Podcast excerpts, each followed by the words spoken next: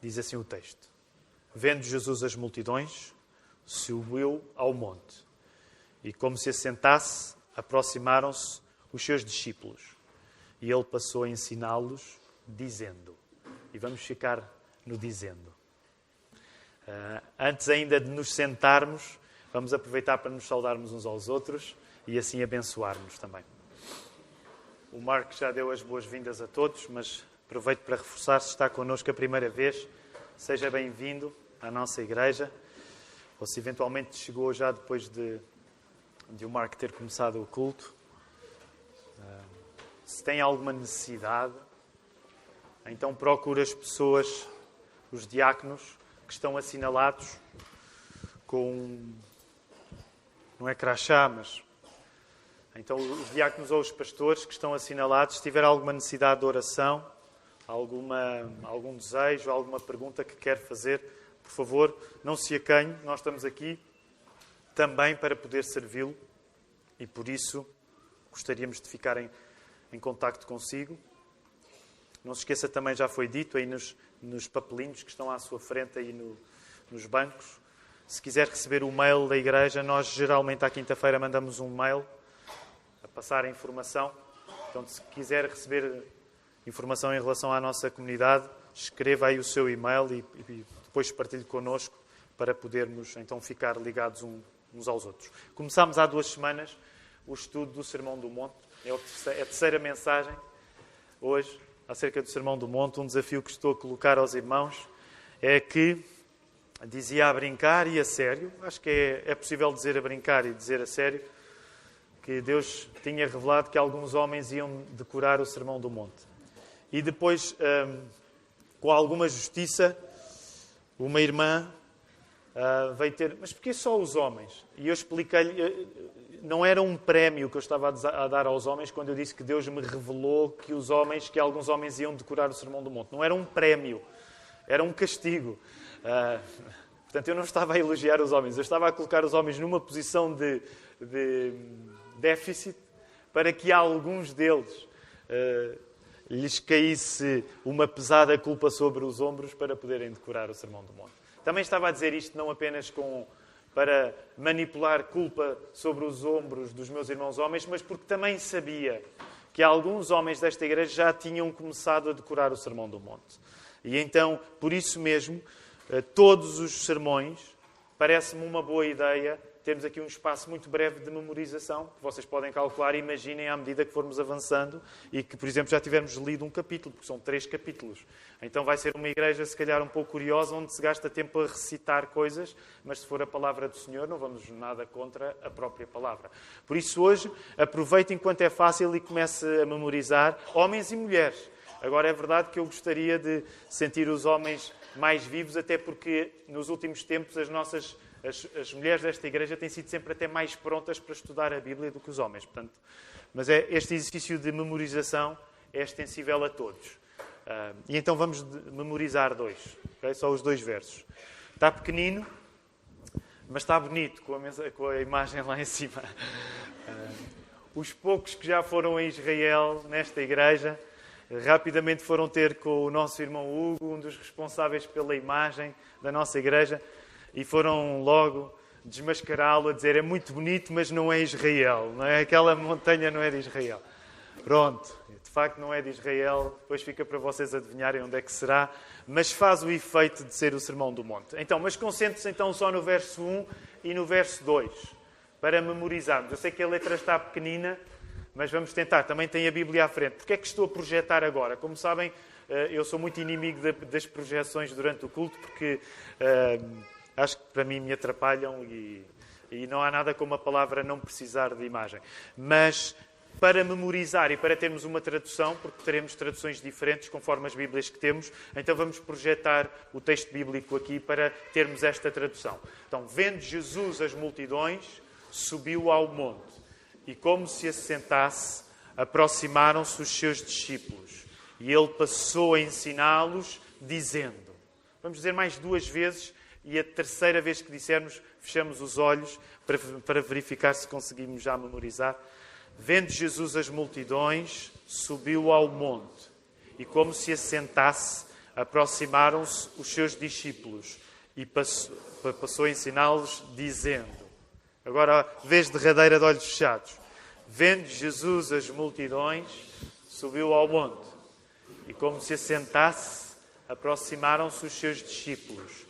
E ele passou a ensiná-los, dizendo: Muito bem, se Deus quiser, para a semana, nós vamos entrar nas bem-aventuranças, mas hoje, e sendo o terceiro sermão acerca do Sermão do Monte, ficamos ainda apenas na introdução.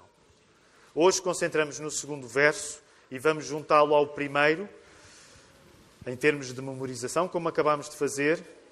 E antes de vermos o que foi ensinado aos discípulos, porque isso só vai começar agora a partir do verso 3 na próxima semana, antes de vermos o que foi ensinado aos discípulos, olhamos para o simples facto de Jesus ensinar os discípulos. Portanto, para a semana, se Deus quiser, nós vamos estar a entrar no ensino propriamente dito. Hoje o meu objetivo é entrar no facto de Jesus ensinar. Antes de entrar no ensino, entrar no facto de Jesus ensinar os seus discípulos. Como vimos na semana passada, e apesar de não serem só os discípulos de Jesus as pessoas que estavam a ouvir o Sermão do Monte, nós concluímos que aquilo que Jesus vai ensinar no Sermão do Monte é fundamentalmente dirigido para os seus discípulos. Portanto, tenha isto em conta. Não são só discípulos as pessoas que estão a ouvir o Sermão do Monte, mas as coisas que Jesus está a ensinar, ele está a ensinar fundamentalmente para os seus discípulos. É em relação aos discípulos que Jesus quer que aquelas palavras que ele vai pregar no Sermão do Monte tenham um poder transformador. E como este verso nos ensina, como este verso nos informa, o verso 2, o facto de haver um sermão do monte vem de um facto anterior que é o facto de Jesus ter começado a ensinar os discípulos. Se quisermos, podemos simplificar dizendo: a importância da mensagem do Sermão do Monte está ligada à importância de Jesus ensinar os seus discípulos. Tu não terias um Sermão do Monte à tua frente se para Jesus não fosse importante ele ensinar as pessoas que o seguem.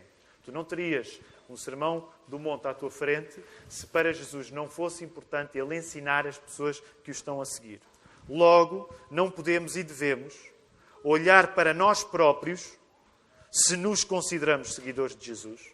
Nós não podemos e não devemos olhar para nós próprios se tu és um cristão sem tirares uma consequência deste, deste facto que nós estamos a ler aqui, que é, se tu és um seguidor de Jesus, tu tens de ser alguém que valoriza o ensino que Jesus te dá.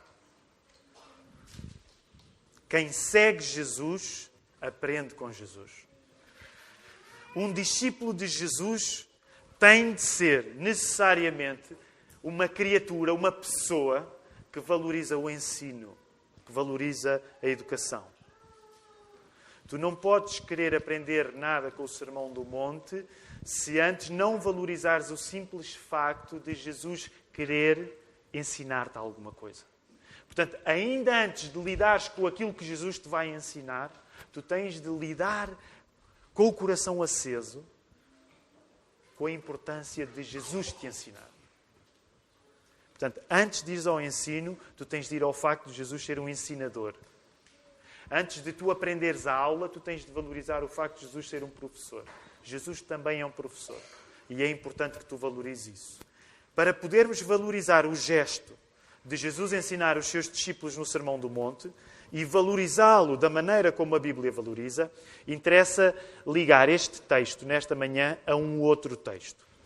O outro, eh, o outro texto a que desejo ligar este início do Sermão do Monte é uma outra ocasião em que Jesus também vai pregar uma espécie de sermão, ensinando as multidões que o seguiam. Neste caso, e vou pedir que todos possam ir até lá, outro evangelho, o evangelho mais à frente, o evangelho de Marcos, no capítulo 6. Portanto, avança aí na tua Bíblia até Marcos, no capítulo 6. Porque o meu objetivo nesta manhã é para que tu valorizes hoje este verso 2 do Sermão do Monte, para que saibas valorizar o verso 2 do Sermão do Monte, que tu possas ir até Marcos 6 e ver uma outra ocasião em que Jesus também estava a pregar uma, uma, uma espécie de sermão. porque essa ocasião vai ser importante para nós valorizarmos o facto de Jesus estar a ensinar os seus discípulos. Marcos 6, vamos lá até Marcos 6, vai aí até o verso 30. E, e, e não vou já ler, já, vou só escolher alguns versos, mas olha do verso 30 até o verso 44. Tira alguns segundos para te familiarizares com o texto. Não vamos lê-lo agora, mas vamos tirar alguns instantes. Marcos 6, versos 30 a 44. Eh, familiariza-te rapidamente com esse texto.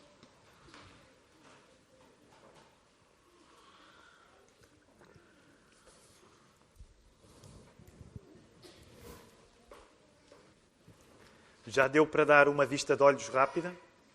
Então, este segundo sermão que nós estamos aqui a ver em Marcos 6 é dado no contexto de um lugar deserto que, com a hora adiantada, depois de Jesus ter estado a ensinar as pessoas, suscitou nos discípulos a preocupação por alimentar as pessoas que estavam a ouvir Jesus. Desta circunstância, deste segundo sermão que nós lemos aqui em Marcos 6, nasce, como vocês podem ver, a primeira multiplicação dos pães e dos peixes, narrada pelos Evangelhos. E só para termos uma referência, Gostava apenas de ler o verso 34. Coloca os teus olhos no verso 34. Ao desembarcar, viu Jesus uma grande multidão e compadeceu-se deles, porque eram como ovelhas que não têm pastor. E passou a ensinar-lhes muitas coisas. Ao desembarcar, viu Jesus uma grande multidão compadeceu-se deles, porque eram como ovelhas que não têm pastor, e passou a ensinar-lhes muitas coisas. Rapidamente quero fazer um contexto em que acontece este segundo sermão no Evangelho de Marcos, que hoje está a servir de referência para a nossa entrada no Sermão do Monte. O que é que estava a acontecer aqui? E aqui quero convidar-te a tu poderes folhear um pouco a tua Bíblia novamente e olhares para os capítulos anteriores. Folhei rapidamente só para ver os capítulos anteriores para teres uma ideia do contexto. Eu, eu, vou fazer um resumo, mas não há nada como nós folhearmos as nossas Bíblias. O que é que estava a acontecer nesta altura, nesta história, aqui narrada por Marcos, no, pelo evangelista Marcos? Jesus estava a aproximar-se do final da sua primeira fase do seu ministério, que foi concentrada sobretudo na Galileia. Como alguns sabem, a Galileia era no norte da Europa, no norte da Europa. no norte de Israel, portanto, a Galileia era no norte de Israel, e a primeira fase, aliás, a maior parte do ministério de Jesus é concentrado na Galileia. A primeira fase do ministério dele estava a chegar ao fim. A adesão das multidões era total, e este caso da primeira multiplicação dos pães e dos peixes ilustra bem isto. Depois de Jesus e dos seus discípulos terem sabido da morte de João Batista, vejam aí no verso 14 anterior Portanto, eles tinham sabido que João Batista tinha sido eh, decapitado. E após eles terem sido excepcionalmente desprezados na terra de Jesus, vão aí ao início do capítulo 6, no, no, no Evangelho de Marcos. Temos a história quando Jesus foi a Nazaré. Eh, em Nazaré acontece o contrário do que estava a acontecer com Jesus em todo o lado. Em todo o lado, Jesus estava a ir e ele estava a ser muito bem recebido. Quando ele vai a Nazaré, à sua terra, como é que ele é recebido? Ele é bem recebido? Ele é mal recebido. Então, no capítulo 6 do Evangelho de Marcos, Jesus é mal recebido. A seguir, ele sabe da morte de João Batista. E imaginem o que é que Jesus precisava, ele e os seus discípulos. Uma vez que tudo estava a correr bem, mas o trabalho não parava. O que é que Jesus precisava? O que é que vocês precisam quando tudo está a correr muito bem, mas vocês têm muito trabalho, e tiveram até de lidar com uma circunstância complicada, que neste caso é uma circunstância complicada dupla, não foram muito bem tratados na vossa terra e souberam que, que um amigo importante tinha morrido, João Batista. O que é que vocês acham que poderiam querer depois de uma circunstância assim? Vocês queriam o quê? Queriam aquilo que Jesus queria. Que era o quê? Jesus queria descansar. Então, depois deste ritmo do capítulo 6, Jesus quer descansar. E Jesus está à procura de um merecido descanso, como vocês podem ver aí no verso 31. Portanto, Jesus quer descansar, ele, ele, ele, precisa de descansar. E o que é que acontece? A história é engraçada. Apesar de ele querer descansar, apesar de Jesus querer descansar, a multidão dá conta para onde ele vai e vai atrás dele. Jesus tinha apanhado um barco para se livrar de, de, das multidões, só que a multidão vê Jesus no barco. Uh, e, e, este detalhe eu acho que eu não consigo resistir, porque eu acho que ele de facto é muito engraçado. Imaginem vocês a tentar sair. Coloquem-se no lugar de Jesus. Okay? Coloquem-se no lugar de Jesus. Vocês querem descansar, precisam de descanso. Pensam assim: qual é a melhor maneira de arranjarmos descanso? É irmos para um lugar onde ninguém possa ir. Ora, talvez a maneira mais eficaz para ir para um lugar onde ninguém podia ir era apanhando um barco. Então Jesus apanhou o barco. O que é que acontece? Dão conta. Agora imaginem que vocês estão no lugar de Jesus, dão conta. As pessoas dão conta e o que é que fazem? Jesus vai no barquinho a fugir, a fugir, não é a fugir, mas a, à procura do descanso, e as multidões dão conta e vão atrás dele. Só que as multidões vão pela terra não é? e vão ver onde é que ele vai. Onde é que ele vai atracar. Quando Jesus atraca, é assim que se diz, atracar, não é atracar. Quando Jesus chega, atraca o barco, e agora eu estou, para, estou a imaginar, isto não, não é dito pelo texto bíblico, mas quase podemos imaginar algum dos discípulos a dizer para Jesus: Olha, parece que a tua ideia de descansar não vai ser para hoje, porque Começa a juntar-se uma multidão grande e Jesus, como vimos no verso 34, ele olha para eles. Por exemplo, noutra tradução podemos ler assim: Quando Jesus saiu do barco, viu uma grande multidão, teve compaixão deles, porque eram como ovelhas sem pastor. E então começou a ensinar-lhes muitas coisas. O que é que nos diz o texto acerca da atitude de Jesus com esta multidão que não o larga? É o que o verso 34 acabou de nos dizer. Jesus vê a multidão e tem compaixão. Jesus vê aquela multidão e tem compaixão. Provavelmente alguns de nós, nas circunstâncias de Jesus, diríamos alguma coisa assim. De uma maneira mais simpática, de uma maneira dependendo do nosso feitio, mas arranjaríamos dizer: Pessoal, meus queridos, obrigado por este gesto de afetividade pública que vocês estão a ter comigo, mas eu preciso mesmo descansar. Vão à vossa vida, deixem-me descansar. Mas não foi isto que Jesus fez. Jesus olha para aquelas pessoas que foram atrás do barco e ele tem compaixão delas. Ele ama aquelas pessoas. E o que é que Jesus faz com a compaixão que sente? Jesus ensina. Jesus tem o coração vivo por aquelas pessoas e o que é que Jesus faz quando tem o coração vivo por alguém? Jesus ensina esse alguém por quem tem o coração vivo. Isto não é nada menor do que incrível. E deve puxar nesta manhã pela nossa cabeça. O ensino de Jesus é resultado do amor que ele sente por aquelas ovelhas perdidas. O ensino de Jesus é resultado do amor que Jesus sente por aquelas ovelhas perdidas. O Evangelho de Mateus refere, quando fala no mesmo acontecimento, que Jesus também curou os doentes que havia mas tendo em conta que a maior parte daquelas pessoas tinha vindo numa, num passo apressado para não perder o barquinho, provavelmente os doentes não eram assim tão doentes. O que significa que naquele encontro, o ponto forte nem sequer foi a cura miraculosa que Jesus fazia quando estava com pessoas, mas o ponto forte daquele encontro de Jesus com as pessoas que vieram atrás dele, que não o deixaram descansar, e o descanso que ele merecia, o ponto forte daquele encontro foi o facto de Jesus lhes ensinar. Jesus ensinou aquelas pessoas. E é o nosso próprio conceito de ensino que nesta manhã, a pretexto deste texto, não esquecendo o Sermão do Monte, de onde nós vimos, mas é o nosso próprio contexto de ensino que eu, que eu gostaria que esta manhã nós pudéssemos repensar. E eu vou fazer algumas generalizações.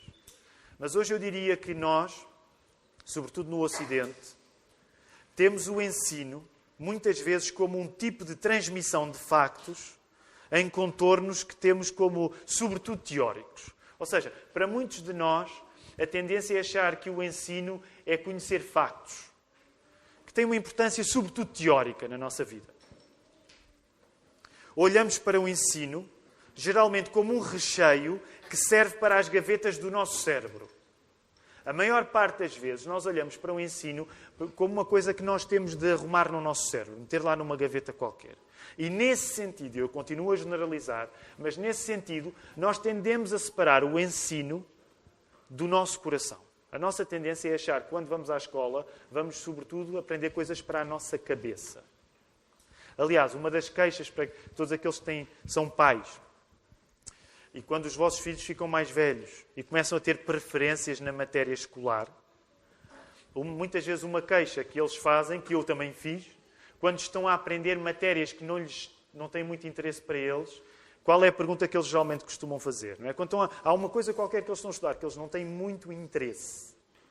O que é que geralmente os vossos filhos dizem ou vocês disseram aos vossos pais quando estavam a aprender coisas que não tinham muito interesse? O que é que dizem? Para que é que isto serve? O que é que eu vou fazer com isto na minha vida, não é? Quem está aqui nunca pecou, tira a primeira pedra. Nunca, nunca pensaram nisso? E eu pertenço àquele clichê muito interessante, pessoas que, por exemplo, com dificuldades ali a partir do sétimo, oitavo, a matemática tornou-se uma coisa mais difícil para mim. Então, não é? muitas vezes, aquela pergunta típica, não são só os, não são os nossos filhos que estão a inventar isto para nós, nós já dissemos isto aos nossos pais, o que é que eu vou fazer com isto? Agora, quando nós perguntamos o que é que eu vou fazer com isto, em grande parte, nós estamos a olhar para a matemática ou para qualquer outra coisa e estamos a tomar as coisas que aprendemos como coisas que servem para meter numa gaveta do cérebro. Quando nos perguntam, vamos lá à gaveta, damos aquilo que nos perguntam e assim que o teste fica feito, o que é que nós fazemos com aquele recheio da gaveta? É? Vai para a reciclagem e dizer: nunca mais vou pensar nisto. Porquê? Porque temos o ensino, sobretudo, como uma coisa para a nossa cabeça. Mas deixem-me dizer, e é uma coisa que eu gostaria de dizer esta manhã, e eu não estou aqui para defender agora o ensino da matemática em particular, apesar de eu próprio reconhecer que não me deveria ter desinteressado tão rapidamente da matemática como me desinteressei, porque hoje tenho a ideia de que quando alguma coisa me é ensinada, e por causa da palavra de Deus, hoje tenho a ideia que quando alguma coisa me é ensinada, não é apenas uma coisa que eu devo meter numa gaveta qualquer no cérebro. É uma coisa que deve ter um efeito até no meu coração. E só terminando o exemplo da matemática, eu acredito que uma pessoa que entenda bem matemática, isso faz bem pelo coração da pessoa. Okay?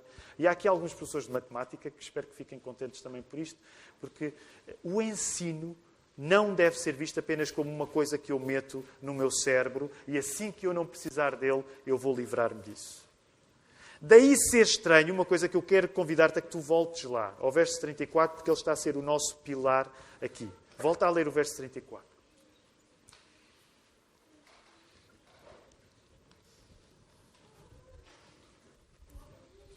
Pensa na coisa estranha que é este verso começar com Jesus ter o coração vivo e a resposta de Jesus por ter o coração vivo em relação àquelas pessoas ser. Uh, faz de conta que isto é uma coreografia com pouca qualidade, uma coreografia do que está aqui a acontecer. Jesus fica com o coração vivo por alguém. Ele ama aquela multidão. Começa a ficar entusiasmado, excitado por aquelas pessoas, pelo amor daquelas pessoas. Então ele fica entusiasmado. E reparem o que é que Jesus decide fazer com aquele entusiasmo. Eu estou tão entusiasmado, eu amo tanto estas pessoas que sabem o que é que eu vou fazer? Vou ensiná-las. Parece um anticlímax, não parece? Porquê? Porque na maior parte das vezes nós temos o ensino como uma coisa que não é do coração. Pá, Jesus, não podes fazer uma coisa melhor com esse amor todo que tens por mim? Podes fazer uma coisa mais divertida? É verdade que a coisa, de certa maneira, a coisa divertida veio acontecer quando ele multiplicou os pães e os peixes. Mas é importante que tu tenhas nesta manhã noção de uma coisa. Quando Jesus multiplica os pães e os peixes, ele dá comida às pessoas, porque antes ele já tinha começado a alimentar as pessoas com o seu ensino. Portanto, Jesus ama as pessoas e, ao contrário das nossas dicotomias, ele valoriza as pessoas ao ponto de querer ensiná-las. O ensino de Jesus é um ato de amor. Muitos de nós, quando pensamos na nossa fé pessoal, tendemos a valorizar a nossa experiência subjetiva e menos o ensino que nos foi dado. Como se a experiência fosse a coroa do ensino. No fundo, caímos numa dicotomia que separa aquilo que somos daquilo que sabemos. Concordam comigo? Muitas vezes a nossa tendência é eu separo aquilo que sei daquilo que sou. Aquilo que sei é importante, mas aquilo que sou é uma coisa diferente. E de certo modo este texto está a apelar para que tu não separes aquilo que sabes daquilo que és. Antes, pelo contrário, se tu sabes alguma coisa, sê aquilo que sabes. O Senhor não trabalha, o Senhor Jesus não está a trabalhar para criar divisões na tua personalidade. Jesus está a criar para que coisa esteja junta, sabes? Ovelhas perdidas precisam de ser ensinadas em muitas coisas. É isso que diz o verso 34. Ovelhas perdidas precisam de ser achadas e o ensino é uma parte fundamental desse processo de achamento.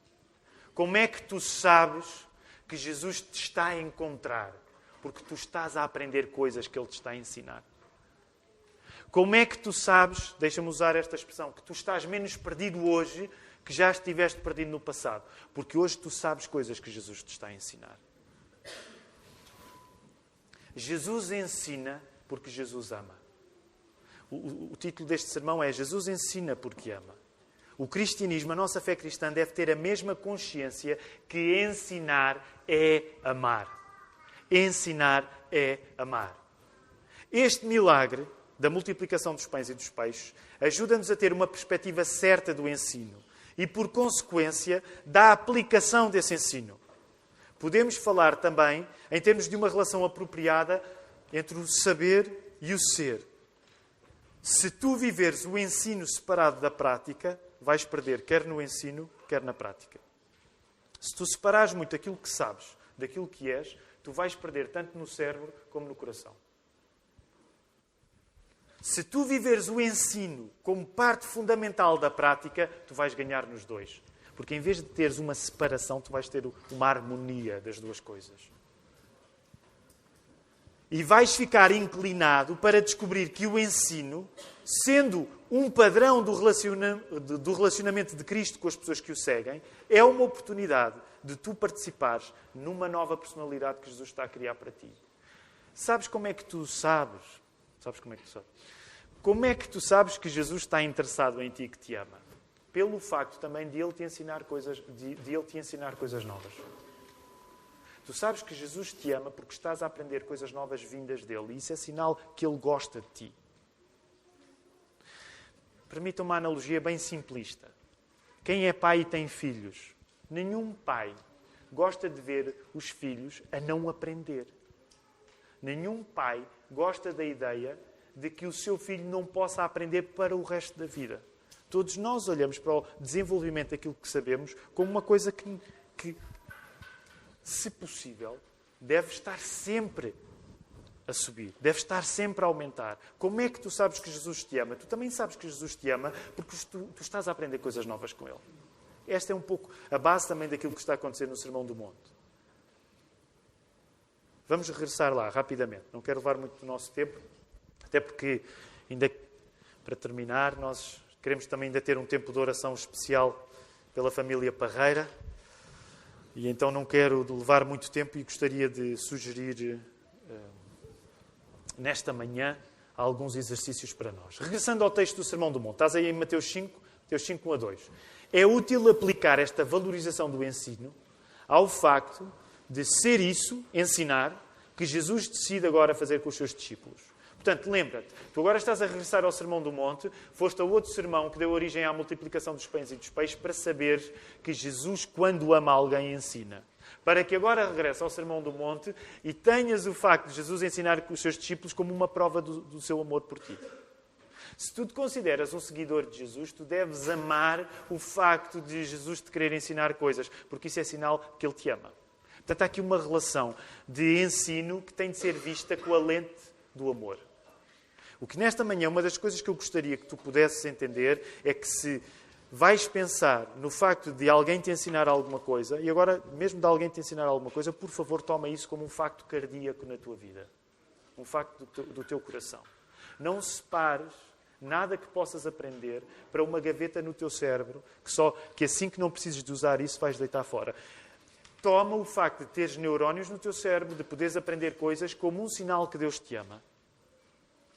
Toma o facto de poderes ter sinapses a acontecer quando eu te estou a falar, uso linguagem, há, há, há atividade cerebral que está a acontecer no teu cérebro, há atividade dentro da tua cabeça quando eu estou a falar, tu estás a ouvir, estás a ligar sílabas, há, há, há tanta coisa que está a acontecer neste momento, mas o que eu gostaria é que tu olhasses para isto de uma perspectiva que não fosse uh, nua em termos científicos, mas que fosse uma perspectiva cardíaca, emocional, que é de cada vez que o meu cérebro percebe alguma coisa, isso é sinal que Deus me ama.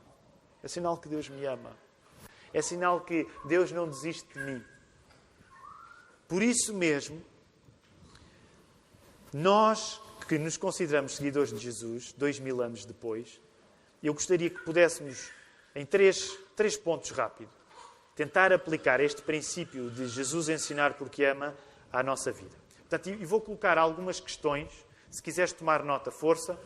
Depois, na quinta-feira, são todos bem-vindos à reunião de oração que nós temos, das 8 às 9. Nós geralmente revisitamos estes assuntos. Sabemos que não é fácil para, para todos poderem estar, mas queremos continuar a incentivar as pessoas a poderem vir à reunião de oração. E então nós vamos revisitar algumas destas questões. Mas nesta hora eu gostaria de colocar algumas questões. Primeira questão que eu gostaria de colocar. Tu és tentado a cair nesta separação entre o facto de Jesus te ensinar e o facto de Jesus amar?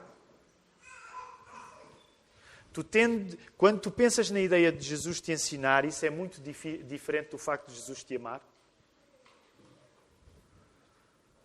Uma segunda pergunta. És tentado a achar que ser ensinado por Jesus não é tão importante como ser amado por Ele?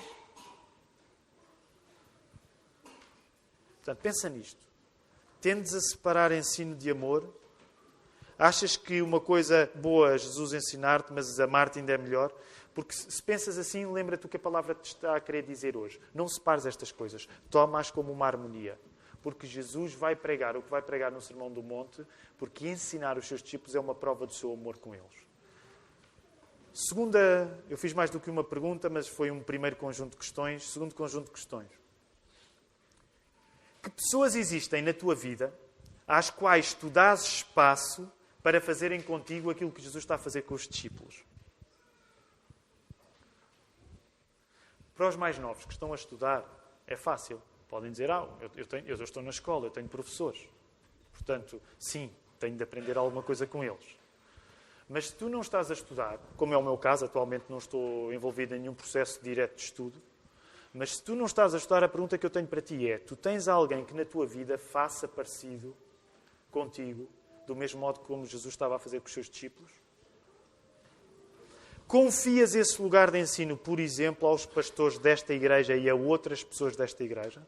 E ser prático. Pode dizer, claro que sim, estou aqui domingo de manhã, podia estar a fazer outra coisa qualquer e estou aqui a ouvir este sermão. Portanto, é sinal que eu tenho certo, boa, mas é um grau, vamos dizer assim, ainda muito de início. Tu confias na tua vida o papel de ensino a alguém, e por exemplo aos pastores desta igreja ou outras pessoas desta igreja. E agora, assim, mais, se calhar mais uma pergunta mais americana, não sei, Mark. De, de 1 a 10, qual é o teu grau de ensinabilidade. Não existe a, palavra, eu procurei e não existe. Pelo menos no Word sublinhava a dizer. Portanto, acho que não existe. De 1 a 10, qual é o teu grau de seres uma pessoa ensinável? Okay, escreve a pergunta, não tens de responder. Mas se tu tiveste de qualificar de 1 a 10, qual é o teu grau de seres uma pessoa ensinável? Terceira e última pergunta. Quando é que foi a última vez que, a pretexto de um ensino novo, tu mudaste significativamente alguma coisa na tua vida? Quando é que foi a última vez que, por teres sido exposto em um ensino novo, tu mudaste algo significativo na tua vida? Escreve, toma nota. Porque se não te lembrares agora, pode dar um bom trabalho de casa. Quando é que foi a última vez que tu aprendeste uma coisa que mudou algo substancial na tua vida. E neste momento, eh, gostaria de terminar esta mensagem sugerindo a todos um momento de oração pessoal. E nesta oração pessoal, o meu desafio para ti é que tu leves estas perguntas que eu te fiz nesta hora. E que peças algumas coisas a Deus. Uma coisa que eu quero encorajar-te a pedir a Deus nesta hora. Pede a Deus que plante no teu coração o valor do ensino e da educação como parte do cuidado amoroso que Jesus tem por ti. Ou seja, pede a Deus isto: Deus, faz com que eu olhe para o facto de ser ensinado como uma coisa do teu amor. Faz com que o facto de tu me amares me torne uma pessoa ensinável. Faz com que eu junte no meu coração o amor que tu me tens, Deus, ao facto de eu ser ensinável por outros. Outra coisa para tu orares. Pede a Deus que suavize o teu coração para tu te tornares mais ensinável. Sabem, dependendo das nossas personalidades, há pessoas que são fáceis, que ouvem os outros com facilidade, há pessoas que não ouvem os outros com facilidade. Mas uma coisa que eu te quero pedir e encorajar para tu orares nesta hora, independentemente da tua personalidade, é que tu possas ter como motivo de oração isto. A cada manhã, a todos os dias, Senhor, torna-me ensinável, ajuda-me a saber ouvir os outros, ajuda-me a ser humilde ao ponto de como os discípulos tiveram de ouvir o teu filho, eu possa ouvir outros para que eu possa ficar à imagem do teu filho. Portanto, pede para te tornares ensinável. Último motivo tu podes e deves orar. Pede a Deus que te traga mudanças à tua vida, de modo a que elas sejam oportunidades de testemunho de Jesus. Pede a Deus que traga mudanças à, à tua vida para que essas mudanças transmitem que Jesus está a mudar-te. Que as pessoas olhem para ti e dizem assim: esta pessoa está a ficar diferente. Lembra-te, um dos objetivos do Sermão do Monte é que, idealmente, no final do Sermão do Monte, os discípulos devem estar a mudar a sua personalidade por causa do Sermão do Monte. Para ti, idealmente, tu deves estar a mudar a tua personalidade por causa do Sermão do Monte, porque o Rei Jesus está a ensinar. Logo, uma das coisas que pode e deve acontecer na tua vida é que, à medida que tu fores mudando, as pessoas que te vêm à volta estranham e dizem assim: Esta pessoa não está igual àquilo que eu conheci. Portanto, pede a Deus que, tu possa, que te possa mudar de um modo que as pessoas à volta deem conta e que percebam, que as pessoas à tua volta percebam, que se tu estás a mudar é porque tu não és a pessoa mais importante para ti próprio. Sabem, quando nós somos a pessoa mais importante para nós próprios, nós não precisamos de mudar. Nós só temos. O que é que o mundo hoje diz? E termino este sermão, mas só. Deixa-me só dar esta comparação. O que é que o mundo hoje diz? Uma das coisas mais irritantes, e vou usar uma palavra se calhar um bocado exagerada, mas mais satânicas que o mundo tem para dizer é: descobre quem tu és e ser fiel a ti mesmo. Vocês já pensaram, boa parte dos filmes, dos livros, dos programas de televisão, tem esta mensagem que é: descobre quem tu és e ser fiel a ti mesmo. Tu já pensaste que isso é a pior coisa que nos pode acontecer? Se a tua tarefa for ser fiel a ti próprio, tu não precisas do sermão do monte para coisa nenhuma. Porque sabes, Jesus vai te dizer tanta coisa, a dizer, tu tens de mudar, que se o teu objetivo for ser fiel a ti próprio, tu vais dizer: Jesus, não me chateis, porque o meu objetivo é eu ser fiel a mim mesmo. Portanto, nesta hora, o que eu quero pedir é que tu possas pedir a Deus, torna-me ensinável ao ponto de que eu viva uma vida que as pessoas à minha volta percebam que eu não sou a pessoa mais importante para mim próprio e que isso abra caminhos para eu poder trazer a esperança de Jesus. Que o Senhor nos ajude.